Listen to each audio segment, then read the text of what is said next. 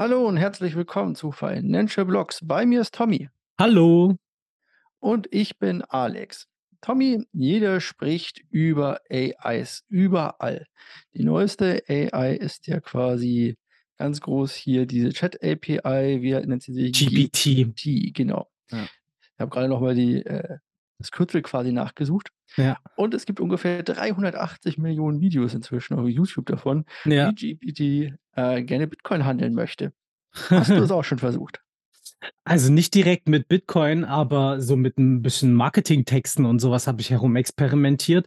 Das ist schon ganz schön beeindruckend, was das Teil da leisten kann. Also sie sind wirklich so, ähm, das Einmaleins des Marketings wird da aufgegriffen und äh, die AI funktioniert da in der Hinsicht richtig gut. Also es ist wirklich unfassbar. Und ich habe auch wirklich in der Branche ja ein paar Kontakte, die sich jetzt auch darauf stürzen.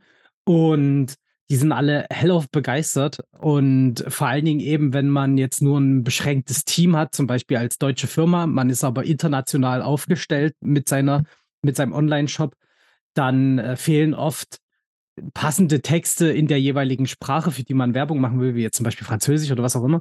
Und das lässt sich halt damit extrem schnell machen, weil man kann einfach das in Deutsch oder Englisch eintippen oder eher gesagt in Englisch eintippen und dann schreibt man dahinter äh, in Französisch bitte und dann formuliert er das halt komplett runter.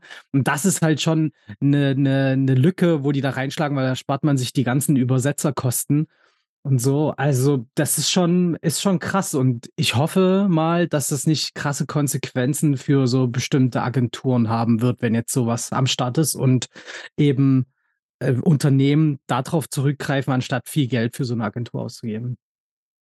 Ja, gibt ja überall schon die ersten sagen, hey, Entwickler werden unbrauchbar, weil kannst ja den Code dafür nehmen und so weiter. Ja.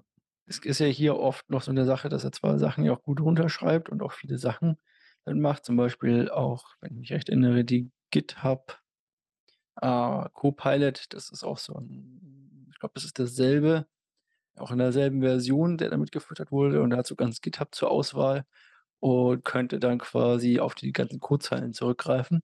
Aber oftmals gibt er zwar eine gute Lösung vor, aber nicht die optimale Lösung, weil es gibt Lösungen, wo er zwar eine gute und schnelle Lösung präsentieren kann, die oft genannt oder die oft verwendet wird, die aber nicht die beste ist. Wenn man dann zum Beispiel in irgendwelchen Foren guckt, auf Stack Overflow oder sowas, dann findet man eine Lösung, die oft einfacher zu lesen ist, auch für den Menschen, die kürzer ist zum, vom Tippen her, also von der Codezeile her und die schneller ausgeführt werden kann. Von daher ist es manchmal immer noch so eine Sache.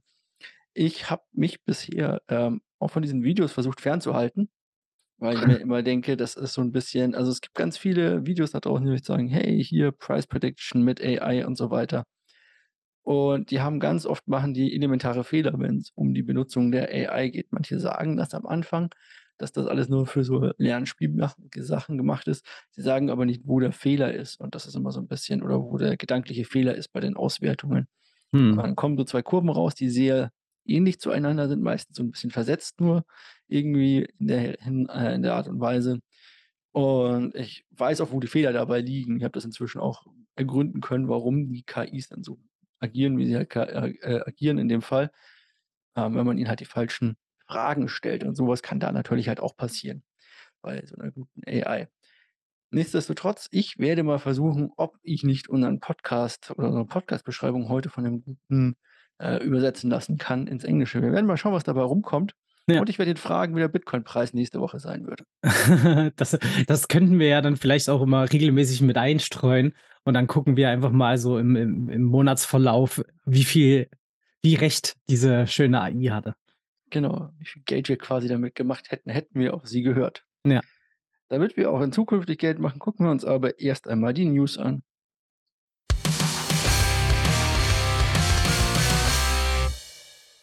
Ja, viel Ja. Geld macht äh, Sam Bankman-Fried nicht mehr, weil der ja jetzt im, im Knast sitzt äh, noch und ähm, da auf den Bahamas sich jetzt offensichtlich nicht mehr so wohl fühlt. Denn er hat jetzt entschieden, dass er doch in die USA gerne ausgeliefert werden möchte. Nicht so wie vorher, wo er sich dagegen gewehrt hat, sondern jetzt hat er, ich glaube, vorgestern oder gestern ähm, gesagt, dass er sich doch ausliefern lassen möchte. Äh, Gibt es auch einige Berichte darüber, dass der Knast auf den Bahamas extrem extrem sein soll. Punkt. Sagen wir Äh, mal sehr unschön. sehr, sehr unschön sein soll. Ja, da gibt's auch einige Fotos ähm, mittlerweile davon. Natürlich äh, stürzen sich da einige Journalisten drauf und wollen sich das mal genauer anschauen, auch von diesen Verfahren, wie er da umgeben äh, von Stacheldraht mit äh, Polizisten mit Maschinengewehren in den Gerichtssaal geführt wird und solche Geschichten. Es ist schon eine äh, ne krasse Nummer und äh, ja, er sieht mittlerweile auch immer mehr naja, mitgenommen aus. Und ja, schauen wir mal, was da jetzt passiert, wenn er jetzt wirklich an die USA ausgeliefert wird und ob er dann wirklich seine 115 Jahre Haft bekommt, die ihm dort drohen. Ich sag's mal so, er hatte genug Zeit oder er hatte genug Möglichkeiten, ja, sich gegen alles Mögliche abzusichern. Zu fliehen hatte er natürlich nicht genug Zeit, auch wenn das immer wieder behauptet wird. Ja. Ich denke einfach, der Kollege hätte, na, man soll auch dazu stehen, wenn man schon mal Mist gebaut hat, so ungefähr. Aber Ja, na auf jeden Fall. Wenn man so viele Leute abzockt, ist man wahrscheinlich nicht gerade der Ehrlichste und auch nicht gerade der Ehrlichste zu sich selber in dem Fall. Von daher schauen wir doch einfach mal. Vielleicht, ähm, ja, nachdem man in die USA gewandert ist oder äh, ausgeliefert wird, wie es da weitergeht. Ich weiß nicht genau, ob, die, ob der Knast in den USA so viel besser ist, besonders wenn man halt so bekannt ist. Aber gut, das muss er selber wissen. Selber wissen muss wahrscheinlich auch Binance US, was sie denn da kaufen und was sie denn mit den ganzen neu gekauften Sachen machen. Wir hatten darüber jetzt schon öfter berichtet, Voyager, ein Landing-Dienst, der ähm, ja, pleite gegangen ist, hat aber noch jede Menge Rücklagen in irgendwelchen Assets. Die stehen halt nur teilweise zur Verfügung, weil die ja zum Beispiel verliehen sind. Vielleicht sind sie auch verzockt worden, vielleicht sind sie auch damals im Lunar Crash irgendwie runtergegangen und solche Sachen. Allerdings habe ich auch damals schon gesagt, dass sowas oder solche Firmen, wenn es denn da noch was zu holen gibt, sich andere Firmen das rauspicken und das dann abkaufen. So war es bei Wirecard zum Beispiel, da wurden dann irgendwelche Kunden übernommen oder irgendwelche Algorithmen, die im Hintergrund liefen, mit übernommen, die da äh, gemacht wurden. Und so ist das halt überall. Immer wenn es irgendwas noch zu holen gibt, günstig, kommt irgendwer daher und kauft das. Und so will oder soll Binance US zum Beispiel die Vermögenswerte das nennen die das Voyager Digital gekauft haben oder kauft sie für 1,02 Milliarden US-Dollar. Das ist wahrscheinlich irgendwie so wie Pennies äh, oder wie sagt man da so schön Dollars for Pennies kaufen. Du bekommst quasi Assets vergünstigt, weil da noch ein bisschen was mit dranhängt. Zum Beispiel Ja. die Forderung der einzelnen Kunden, die das natürlich irgendwann ausgezahlt haben wollen. Ja, also hoffen wir mal, dass das alles gut über die Bühne läuft, äh, weil der letzte Investor, der Voyager eigentlich kaufen wollte, war FTX. So. Ähm, und jetzt können wir da halt hoffen, dass, wenn das jetzt wirklich alles durchgeht, dann auch, äh, die Leute, die da investiert waren, 'n bisschen von ihren Geldern was wiedersehen. Äh, das wäre ja wünschenswert. Und vor allem immer noch besser, als irgendwo in der Konkursmasse eines anderen mit drin zu landen, von daher. Oder selber irgendwie die Konkursmasse auflösen zu müssen, allemal. So haben die Leute wenigstens ein bisschen Möglichkeiten, an ihr Geld zu kommen. Leute, die an ihr Geld kommen, sind wahrscheinlich heutzutage sehr oder sehr ungerne gesehen, denn es gibt irgendwie keins, hat man so das Gefühl, vor allem im Kryptobereich nicht mehr. Besonders wenn man sich so Grayscale oder sowas auch noch mit anguckt, denn dort gibt es ja auch neue Pläne. Ja, genau. Wir hatten jetzt schon oft über Grayscale geredet und was alles so dahinter hängt und vor allen Dingen auch eben über das Thema, dass die einen Spot-ETF äh, gründen wollen, nämlich also sozusagen ein, ein klassisches Anlageprodukt, was sich dann wirklich auf real gekaufte Bitcoins bezieht, wo Leute dann Geld rein investieren können und in den Anteilen wird dann halt eben Bitcoin gekauft. So, das ist immer wieder von der ähm, SEC, also von der zuständigen Behörde in Amerika, abgelehnt worden, dass ein ETF gegründet werden darf, was sich darauf bezieht, immer aus äh, fadenscheinigen Gründen heraus, zumindest aus, aus meiner Perspektive. Und äh, das ging auch Grayscale immer mal wieder gegen den Strich, hat deswegen auch schon eine Klage gegen die SEC eingereicht. Und ja, und da hat sich das immer wieder sozusagen wieder von vorne äh, ging das Thema wieder los. Es wurde wieder angepasst an den Anträgen und dann wurde da wieder das beantragt, um eben diesen ETF gründen zu können. Und jetzt ist es halt so, dass es bald wieder zu einer Entscheidung kommen soll über diesen ETF. Und Grayscale prüft jetzt aber, ähm, ob sie ob sie da nicht ein bisschen anders dann vorgehen könnten, wenn der ETF wieder nicht zugelassen wird. Nämlich überlegen die ein ähm, einen Teil ihres Trusts, ihren Bitcoin Trust, also eine Vermögensverwaltung sozusagen, wo eben in Bitcoins investiert wird, der nennt sich GBTC. Und, ähm, da überlegen sie jetzt Anteile davon zu verkaufen an die Aktionäre. Du bist da immer ein bisschen besser drin in diesen klassischen Anlageprodukten. Kannst du vielleicht kurz erklären, was es denn für einen Vorteil hätte, äh, wenn die da so Teile verkaufen an ihre Aktionäre? Im Weißt? Prinzip ist es ja, im Prinzip ist es immer dasselbe, gerade für, ähm ich sage mal, gerade wenn es für für, äh, Investoren ist, die können diesen GBTC Trust kaufen. Der GBTC Trust hat so ein bisschen so ein Problem mit der realen Wertabbildung dessen, was er denn ist, weil im Prinzip ist es ein abgeschotteter Marktplatz. Bedeutet, dort verkaufen Leute ihre Anteile an dem Ganzen, die dann mit Bitcoin hinterlegt sind und auch andersrum. Das hat zum Beispiel Katie Woods neulich mal genutzt, um für knapp 8.000 ein paar Bitcoin oder ein paar Anteile an diesem Trust zu kaufen sozusagen. Ähm, aber du kannst dir nie sicher sein, dass das, was du da quasi oder du musst halt wahnsinnig aufpassen, dass du zu dem Zeitpunkt, wo du da was kaufst, das auch den realen Wert widerspiegelt, weil du kannst doch überbezahlen. Während des letzten Bullrun war es halt teilweise so, dass dort Bitcoin für 10 oder 20.000 mehr weggegangen sind, als die Spot eigentlich wert gewesen sind. Hm. Und wenn du jetzt natürlich, äh, Anteile verkaufst, dann ist es ähnlich wie bei MicroStrategy, wo du fast ein bisschen an den Bitcoin-Kurs gebunden bist, weil du sozusagen die, äh, Anteilseigner ja hauptsächlich an Bitcoin bist. Gut, MicroStrategy hat natürlich auch noch ein bisschen Software und so weiter nebenan. Da sind sie auch ganz gut aufgestellt.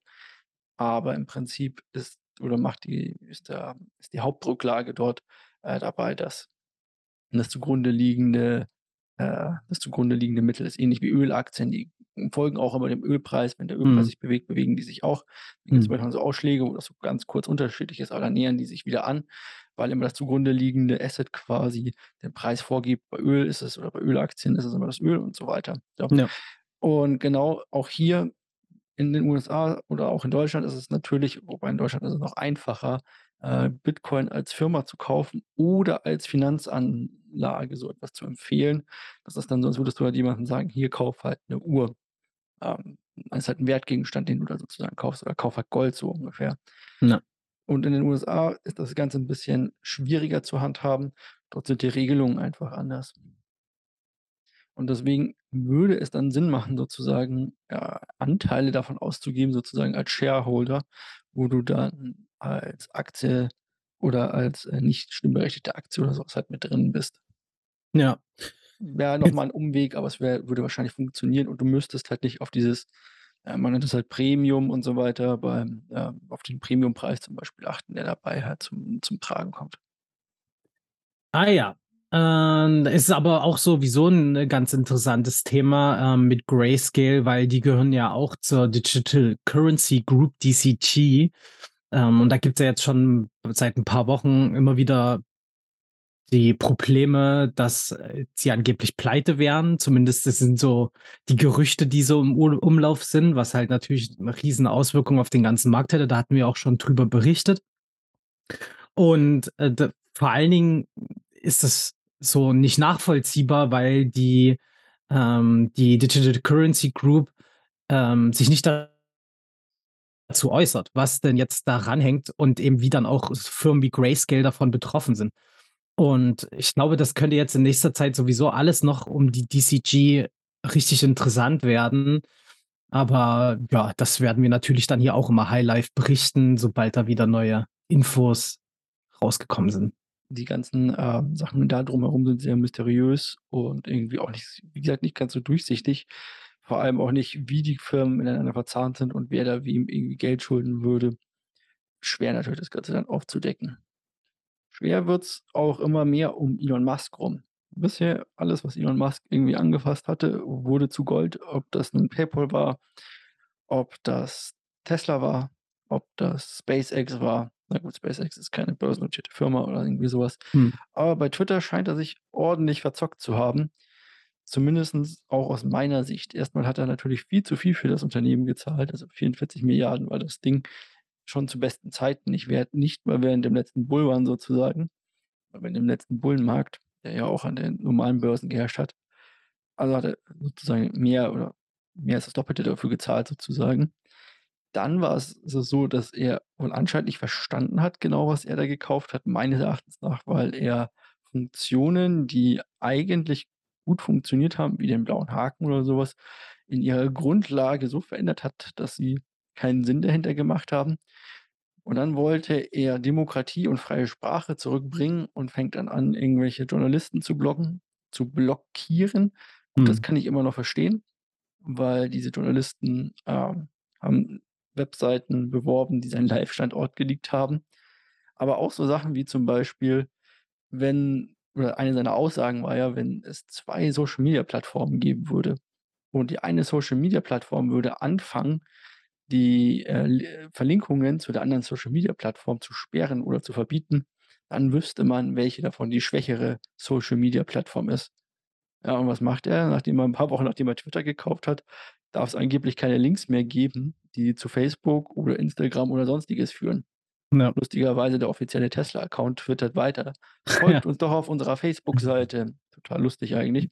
Auf jeden Fall. Dann hat er das mit diesem blauen Haken und so weiter nicht verstanden gehabt. Und jetzt macht er einen Tweet, in dem er sagt: „Hier demografisch äh, nicht de demografisch, demokratisch, ihr könnt abstimmen, ob ich weiterhin der CEO von Twitter sein soll.“ Also, CEO wird er bleiben, aber sozusagen der ausführende CEO in dem Fall. Und, ähm, ja, die Nutzer haben abgestimmt und rund, ich glaube 57 % oder irgendwie so was waren's zum Schluss der Umfrage, haben Mhm. gestimmt: „Ne, hm, geh mal lieber weg von wieder geh mal lieber wieder zurück, wo du herkamst. Wir brauchen dich bei Twitter eigentlich nicht.“ Und er hat auch geschrieben, ja, er hält sich an diese Umfrage. Und jetzt hat er gesagt: „Ja gut, ich trete zurück, aber nur, wenn ich irgendjemand finde, der diesen Job halt dann übernimmt.“ Ja, Ja, toll. die Frage ist halt jetzt, wen wer soll das denn übernehmen? Er müsste ja schon irgendwen irgendjemanden suchen, der das machen möchte oder Sonstiges. Also, sehr seltsam, was er da aufzieht. Auf jeden Fall während er ja, äh, als er Twitter übernommen hatte und dann angekündigt hat: „Ich mache daraus so 'nen Bezahldienst und so 'ne allumfängliche App, die wirklich alles kann“, ist unter anderem ja auch Dogecoin gepumpt noch mal. Er hat sich so gedacht: „Ach ja, der Lieblingshund wieder von Elon ist unterwegs. Da können wir natürlich ordentlich, äh, Gewinn machen.“ Und dann wird er Dogecoin vielleicht verwenden, um diese Zahlungsplattform zu sein oder irgendwie so was. Alles Schmuh, hat alles nicht stattgefunden oder wurde alles nicht bestätigt. Inzwischen ist Dogecoin auch wieder ordentlich abverkauft worden. Auf jeden Fall ist tut Elon wahrscheinlich dem Kryptomarkt ein bisschen weniger gut, als man denken könnte. Das hat schon angefangen mit seinen Tesla und Bitcoin-Sachen, die er da gemacht hat. Dann und die Frage ist, w woll oder sollen wirklich sich Krypto und Krypto-Twitter weiterhin so auf ihn beziehen und seine seine, äh, Personalie allzu ernst nehmen? Wie ist Ja. deine Meinung? Also, äh, seine Personalie würde ich auf jeden Fall, äh, nicht zu ernst nehmen. Aber man muss halt eben und deswegen berichten wir ja auch da drüber, Twitter ernst nehmen. Für uns im Krypto-Space ist, äh, Twitter das Informationsmedium schlechthin. Äh, da werd wird sich über Projekte ausgetauscht und vor allen Dingen halt eben auch auf Scams hingewiesen, wenn man sich anguckt, wo jetzt diese ganze FTX-Debakel groß veröffentlicht wurde. Das ging als 1. über Twitter und so. Das ist einfach 'ne Plattform, die für den Space extrem wichtig ist. Und wenn er das so ruiniert, ist es halt schon Mist für, äh, unsere ganze Community. Aber ich frage mich wirklich also nicht nur, äh, wer das übernehmen soll aus dem Aspekt heraus, äh, wer da jetzt zur Verfügung steht, sondern wer da überhaupt Bock drauf hat, nachdem er jetzt dafür gesorgt hat, dass, äh, fast alle Mitarbeiter weg sind. So, wer will wer will den Laden jetzt anfangen aufzuräumen? Auf die Idee hätte er vielleicht vorher kommen sollen, bevor er da, ähm, einmal alles kaputt schlägt und, irgendwelche Kloschüsseln oder was war das, ähm, durch die Gegend trägt. Ich glaube, ein Waschbecken. Ja, 'n Waschbecken, irgendwie so was.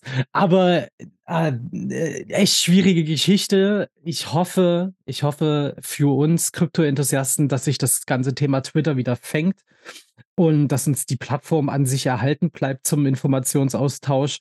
Ich sehe da aber aktuell eher das sehr kritisch und mal gucken, ob das wirklich noch so weitergeht, wie es ist. Auf jeden Fall. Es ist hm, man kann Elon Musk entweder lieben oder hassen in letzter Zeit. Mhm. Er hat, ich sage mal, vieles richtig gemacht im Leben, sonst wäre er nicht da, wo er jetzt ist. Ja. Aber manche Sachen in letzter Zeit denke ich mir halte ich mir auch, äh fasse ich mir in den Kopf und frage mich: „Junge, Junge, denk doch vielleicht mal für 5 Cent nach, bevor du irgendwas da draußen machst.“ Ja. Nachdenken sollte man vielleicht auch, wenn man 105 Bitcoin in der Gegend rum verschiebt. Oder was meinst du? Ja, vor allen Dingen, wenn sie dann auch noch zum großen Teil über so 'nen komischen Mixer, äh, laufen, der verschlüsselt, wo die ganzen Sachen hinkommen. Aber warum berichten wir jetzt da drüber, ist die große Frage, weil es, äh, kann ja jeder machen, wie er will. Bloß, äh, handelt es sich dabei um eine Plattform, nämlich Quadriga CX, die eigentlich, äh, pleite gegangen ist. Also, das Projekt, ähm, ist volle Kanne implodiert, wie es so schön heißt. Und eben das Geld sollte dafür auch mitgenutzt werden, um Insolvenzmasse anzureichern. Na ja, und jetzt sind die grade von den Wallets wegbewegt worden auf, äh, halt eben irgendwo im Nichts gelandet, weil sie halt eben so über so 'n schönen Mixer gelaufen sind. Und das ist natürlich hochgradig problematisch, weil, äh, eben damit die Leute noch weniger an ihr Geld kommen. Und das schlägt eigentlich genauso mit in diese ganze Kerbe rein von, äh, Problemen, die wir in letzter Zeit haben, dass irgendwelche Idioten, äh, oben, äh, an Firmenpositionen sitzen, die denken, sie können, äh, walten und schalten, wie sie wollen. Und das wird da eben noch mal bestätigt. Ist jetzt nicht der Riesen der Riesenpunkt, aber wir wollten das halt einfach noch mal mit drüber aufnehmen, dass es halt auch solche Sachen geben kann und dass man da eben auch aufpassen muss, wem man überhaupt in dem Space vertraut und wem nicht. Vertrauen ist gut, Kontrolle ist immer besser, wie es so schön heißt. Ja. Deswegen alles nicht so einfach. Auch hier wieder immer aufpassen, was man wie wo anlegt und wo ihr euer Geld reinsteckt und was ihr macht. Krypto ist und bleibt einfach ein heißes Eisen, wenn es um solche Sachen geht. Zumindest, wenn man sich in die falschen, äh, Projekte verliebt oder in die falschen Sachen investiert. Investieren könnte man aber auf jeden Fall in Cardano. Der ADA-Kurs oder ADA macht mal wieder ein paar Updates und das könnte sich als gut herausstellen. Jetzt beide irgendwie nicht die größten ADA-Liebhaber, haben aber irgendwie jedes Mal darüber berichtet, wenn da etwas Neues rauskam. Und dieses Mal gibt es, äh, wieder eine Verbesserung des Ökosystems, wie es so schön heißt, auf Cardano. Und dazu sind verschiedene Proposals quasi mit drin. Dazu gibt's so, äh, On-Chain-Governance-Systeme, die da mit reinkommen sollen. Das finde ich so zumindest mit am interessantesten. Weiß zwar nicht, ob das jetzt oder ob's das warum's das vorher noch nicht auf Cardano gab, aber immerhin etwas. Und noch so 'n paar äh, noch so 'n paar, äh, kostenlose Schnittstellen-Tools für APIs und sonstige Sachen. Ich halte das jetzt nicht für den ganz großen Wurf hierbei, aber man sieht halt hier ziemlich klar, dass an einem der größten, ja, Krypto Kryptoprojekten es immer noch vorangeht und anscheinend immer noch seit Jahren auch trotz Bärenmarkt und so weiter Sachen weiterentwickelt werden und das Ganze nicht komplett vor die Grütze geht, finde ich. Was ich sehr nett finde oder sehr gut finde vor allem. Ja, also, ich war immer, ähm, äh, auf der also, bei der Einstellung, dass ich mich nicht entscheiden konnte, was ich weniger mag, Cardano oder Solana. Das muss ich ehrlich dazu sagen. Ähm, da für mich war da einfach immer zu viel Hype herum und immer, wenn irgendwas entwickelt wurde, hat das immer nicht richtig funktioniert, dann gab's Stillstände und so weiter. Aber diese Frage immer Cardano oder Solana haben sich viele Leute gestellt, weil die das eben so als die beiden Konkurrenzprodukte schlechthin, ähm, behandelt haben. Und jetzt grade eben mit dem mit der ganzen Pleite um FTX herum kann sich Cardano jetzt ordentlich hervortun und beweist das auch, indem sie halt jetzt 'n bisschen abliefern, was ich wieder sehr positiv finde. Und, äh, vielleicht kann Cardano mich dann auch langsam zum Fanboy, äh, gewinnen, wenn sie's wirklich mal schaffen, ähm, coole Sachen auf die Beine zu stellen, die dann auch wirklich produktiv und nicht in 'nem Testnet irgendwo laufen. Ist schon ist schon 'ne nette Sache. Schauen wir mal, was da noch die Zukunft so mit sich bringt. Ich würde es vor allen Dingen allen Investoren gönnen, die da äh, drin sind, damit eben auch aus der Anlage ein bisschen was wird und man nicht nur auf die roten Zahlen im Portfolio gucken muss. Ach, rote Zahlen gibt es überall, außer wenn man sich vielleicht, äh, NFTs anguckt, die laufen immer noch super gut überall. Allerdings habe ich für diese Woche nicht eine einzige relevante NFT-News gefunden, die es mir wert gewesen wäre, mit in den Podcast zu bringen. Und wenn du jetzt keine hast, dann fällt die wöchentliche NFT-News einmal aus. Aber über Trump haben wir ja gar nicht geredet, oder? Oh Gott, bitte nicht. Na gut, okay. Wir haben äh, Trump hat 40 Millionen in NFTs eingesammelt. Das ist echt so 'ne Hausnummer und, äh, trifft auf mein absolutes Unverständnis. Aber, äh, genau, also der der, ähm Ehemalige Präsident der der USA. ehemalige Präsident der USA, genau, der hat da seine eigenen NFTs herausgebracht. Und, äh, nachdem ja der NFT-Markt extrem gebeutelt war, also da gab's schon ganz schöne Abstürze, was auch vor allen Dingen Handelsvolumen angeht und so, ha hat er noch mal bewiesen, dass der NFT-Markt noch nicht tot ist und sammelt halt eben seine zweistelligen Millionenbeträge damit ein. So, und die das ganze Zeug wird auch noch echt stark gehandelt jetzt, also auch nach diesem ersten Impuls. Aber ja, ob sich das, äh, langfristig ob das langfristig 'ne coole Anlagemöglichkeit ist, muss jeder für sich selbst beurteilen. Ich glaube, man hat jetzt aus meiner Ansage heraus schon gehört, was ich für 'ne Einstellung dazu habe. Ja, ähm, ich bin irgendwo also, ich weiß nicht, ob ich weniger Bock habe, über irgendwelche Affenbilder zu reden oder über Donald Trump als Superman, der vor irgend 'nem Spiegel steht oder irgendwie vom Weißen Haus oder was auch immer das war. Keine Ahnung. Also, die Dinger sind nicht nur hässlich, sie sind auch irgendwie unnütz, genauso wie Ja. irgendwelche komischen Affenbilder. Da ist auch nichts irgendwie also, da kann mir auch keiner sagen, das ist Kunst oder irgendwie so was. Ne, nicht so wirklich. Also, ich sehe es zumindest nicht. Ne. Vielleicht ist es grade deswegen Kunst, wer weiß. Aber ne, und das Ganze ist für mich auch nicht weiter deswegen hatte ich auch gar nichts mit drin, aber gut. Ja, also Donald Trump, ehemaliger Präsident der USA, der auch noch ganz lange gegen Krypto war, hat jetzt ein bisschen Geld eingesammelt. Da fällt mir ein, natürlich, er steht ja derzeit, äh, vor Ausschüssen und so weiter und die legen jetzt unter anderem seine Steuererklärung offen. Da sind wir mal gespannt, was Donald was ein Donald Trump denn so verdient oder verdient hat, bevor er Präsident wurde. Jetzt Ja. vielleicht wieder, äh, nachdem er kein Präsident mehr ist. Wird spannend zu sehen. Vielleicht brauchte er ja die 40.000.000 $ als Ausgleich für Sonstiges, weil er sonst kein Geld mehr hätte oder so. Wenn er die ordentlich versteuert hat, könnte es helfen, ja.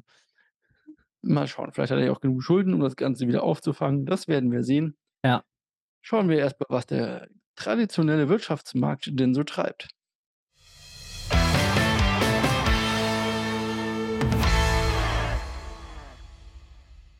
Oh Gott, Donald Trump News. Na ja, gut.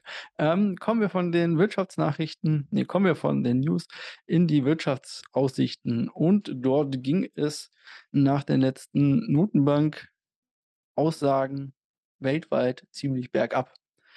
So ziemlich jede Notenbank hat gesagt: „Wir werden unser äh, unsere Geldpolitik straffen.“ Es gibt meines Wissens nach nur 2, die das noch nicht getan haben. Das sind die Türkei, weil die versteht keiner, was die Notenbank da macht, und Japan. Und selbst Japan hat jetzt angefangen und gesagt: „Na ja gut, wir werden nicht mehr ganz so laxe Geldpolitik betreiben.“ Und das nach über 8 Jahren, in denen nicht einmal diese Zinskurve angepackt wurde und die seit Jahren einfach nur, ja, die Gelddruckmaschine sozusagen am Laufen haben. Nun war sie waren die aber auch gezwungen. Das hat auch hier den Markt irgendwie 'n bisschen auf dem falschen Fuß erwischt, was noch mal zu Verwerfungen überall geführt hat und natürlich auch noch mal zu weiteren Abverkäufen. Dort gab's einen ganz offensichtlichen Trade, den wo sehr viele Investoren gefahren sind. Und zwar der Trade ist eigentlich relativ einfach und den kennen wir auch relativ gut aus verschiedenen Kryptobereichen. Man leiht sich Geld irgendwo, wo es ganz wenig Zinsen gibt, nämlich zum Beispiel in Japan, wo man 0 % Zinsen gezahlt hat und wechselt das Ganze, äh, in einen anderen in 'ne andere Währung und legt die dann sozusagen da an und kassiert dort Zinsen. Wenn man das mit genug Geld macht, dann hat man da sehr, sehr viel Geld bei Ja. irgendwann. Und das Schöne war ja auch, dass der Yen die ganze Zeit abgewertet hat, zum Beispiel gegenüber dem US-Dollar. Das heißt, umso mehr Yen ich aufgenommen habe und in Dollar gewechselt habe, umso mehr, äh, Yen konnte ich zum Schluss zurückzahlen und dieser Trade war ganz offensichtlich, wie man gesehen hat und auch sehr einfach für viele große Investoren. Na ja, nachdem jetzt allerdings der Notenbankchef in Japan das Ganze sehr überraschend geändert hat, sind da wohl einige auf'm falschen Fuß erwischt worden und mussten wohl ganz schnell ihre Position zurückabwickeln. Das hat man dann in einem tiefen in einem Sprung gesehen, der auf so Krypto oder nicht Krypto, der auf so Währungsbasis auch nicht so häufig vorkommt. Der war schon ziemlich lang und ziemlich tief. Von daher mal sehen. Hier haben wir also weiterhin irgendwie Probleme im System. Und diese ganze Weihnachtsrally, die da angesagt wurde, hat sich irgendwie natürlich in Luft aufgelöst, auch wenn sie noch kommen soll. Der DAX ist davon nicht so betroffen. Der ist schon lange vorher tief gefallen und relativ gut eingepreist gewesen, aber die ganzen US-Indizes machen da weiter, unter anderem Tesla immer noch weiter tiefrot, dort ordentlich Luft rausgelassen sozusagen aus dem Kurs. Der könnte sogar noch runterfallen bis weit unter 100 Also, solltet ihr Tesla-Aktionäre sein, macht euch auf turbulente Zeiten gefasst. Nur so als Hinweis diesbezüglich. Wir haben natürlich auch noch den Finanzen oder den Kalender. Und dort habe ich jetzt schon letzte Woche gesagt, es wird langsam ja, wir sind in der Vorweihnachtszeit, jetzt kommt ja nicht mehr ganz so viel oder besser gesagt nicht mehr ganz so viel, was wirklich wichtig ist. Ähm, es gibt noch mal Auftragseingänge am Freitag, den 23. Am Donnerstag kommt noch mal das Bruttoinlandsprodukt, wobei das eher für die USA obwohl das auch eher uninteressant ist und in der Eurozone gibt's eigentlich gar keine News, auch bei Deutschland nicht mehr weiter. Von daher alles relativ uninteressant und ich denke auch nicht mehr, dass sich allzu viel bewegt. Die Börsianer warten allerdings hier immer noch auf die sogenannte Weihnachtsrally. Mal schauen, ob sie noch kommt. Mein Porsche Long wurde irgendwann ausgestoppt, die 20 €, die ich da gesetzt hatte, in der Hoffnung, dass da was kommt. Na ja. Man kann nicht immer gewinnen sozusagen. Die die letzten Tage hatten sehr viel Weihnachtsstress, äh, vor sich. Ähm, und deswegen würde ich jetzt noch mal schauen, was denn jetzt so der Kryptogewinner der Woche war. Das Gewinner klingt auch um einiges schöner und einfacher, Ja. weil da gibt's nicht so viele Gewinner in Richtig, genau. letzten 7 Tagen. Gewinner in Anführungsstrichen, ganz großen Anführungsstrichen. Leider haben wir da echt in in den letzten Tagen noch mal wieder so 'n kleinen Dämpfer bekommen. Äh, wir haben uns jetzt auch wieder, ähm, Anfang der Woche wieder 'n Stück erholt und so, äh, und sind eigentlich auf'm gleichen Stand wie vor 'ner Woche. Aber also, alle scheinen im Kryptosektor zumindest zu warten, was denn was denn da draußen so passiert, um irgendwie da zu agieren. Ist 'n bisschen anstrengend, aber ja, trotzdem bleibt's halt nicht aus, dass eben gerade dadurch, dass wir auf auf einem Kanal weiterlaufen, ähm, wir nicht wirklich Gewinner haben. Wir hatten hier jetzt Tron mit was hast du, ganz starken 0,1 %. Ähm, Ja. aktuell sind's, glaube ich, nur noch 0,07 %. Ja, richtig. Das fast ist der DAI zurück, die hat der hat nämlich 0,05.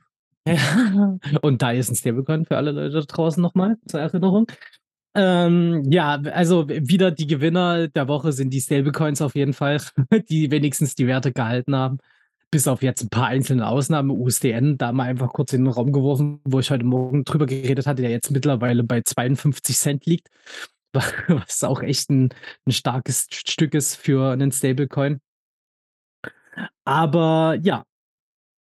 Ja, wir haben auf jeden Fall in den letzten Tagen, so seit dem 16. Dezember, Ja. äh, mit den Notenbanktagungen gab's doch mal so 'n richtigen auch im Market Cap sieht man das von Krypto, also vom kompletten Kryptomarkt, sieht man da sehr deutlich noch mal so 'n richtigen Abverkauf, also richtig, richtig Abverkauf. Da ging's ordentlich runter. Und man sieht es auch an der Bitcoin-Dominanz, die weiterhin ansteigend ist. Letzte Woche waren wir da noch irgendwo bei so knapp 38 %. Inzwischen sind wir schon bei 39,5 %. Also, Bitcoin gewinnt hier quasi wieder, weil die Leute flüchten, wenn sie denn in Krypto bleiben, aus ihren Altcoins zurück in Bitcoin oder verkaufen einfach die Altcoins ab und gehen und drehen dem Ganzen den Rücken zu sozusagen. Von daher nicht ganz so prickelnd derzeit. Auch hier so am Tag mal so 1 % Volatilität. Ich meine, Bitcoin sieht fast aus wie 'n Stablecoin in letzter Zeit. Mal schauen, was sich wie sich da tut. Ansonsten haben wir ja endlich die stabile Seitenlage bei Bitcoin erreicht. Dann kann man das auch endlich als stabile Währung ansehen, finde ich. Hm, ja. Äh, wäre Au gut. Auf jeden Fall schon mal eine gute Sache dabei. Äh, Ja. das Kryptoportfolio weiterhin das Gleiche. Ich habe letzte Woche oder in den letzten Tagen noch mal 'n bisschen was nachgeholt. Ich habe 'n bisschen BNB nachgekauft und ein bisschen Bitcoin nachgekauft. Ich hatte ein paar Wochen nicht gekauft, wenn ich's immer gesagt hatte. Ich weiß gar nicht warum. Ich glaube, ich hatte einfach es vergessen, dann im Anschluss direkt danach die Orders auszuführen. Darum habe ich jetzt 'n bisschen was nachgekauft gehabt. Und dann werde ich jetzt auch wieder mit 'n bisschen Bitcoin oder 'n bisschen Ethereum vielleicht dieses Mal durchgehen. Mal schauen, was dabei so rumkommt im Großen und Ganzen. Ja, und dann heißt es eigentlich für uns, äh, sich uns für dieses Jahr zu verabschieden wahrscheinlich. Ähm, wir werden wahrscheinlich eine kleine Weihnachtspause einlegen, damit wir auch mal 'n bisschen regenerieren können. Genau, von so 'ner Woche ne nehme ich mal an. Also, nächste Ja. Woche mal nix. Am Ja. 28., die Woche drauf dann wieder. Und dann kann man sich dabei mal umgucken. Bis dahin sollten auch wieder genug News vorhanden sein, um das Ganze zu besprechen. Das denke ich auch. Sollte irgendwas ganz Krasses passieren, dann werden wir uns auch, äh, zwischen den Feiertagen melden, wo wir dann unbedingt drüber berichten wollen. Aber ansonsten, äh, könnt ihr uns gerne noch für die Zeit, äh, liken und uns weiterempfehlen und uns nette Kommentare schreiben. Und dann bis ins neue Jahr. Bis ins neue Tschüss. Jahr. Bis dann. Tschüss.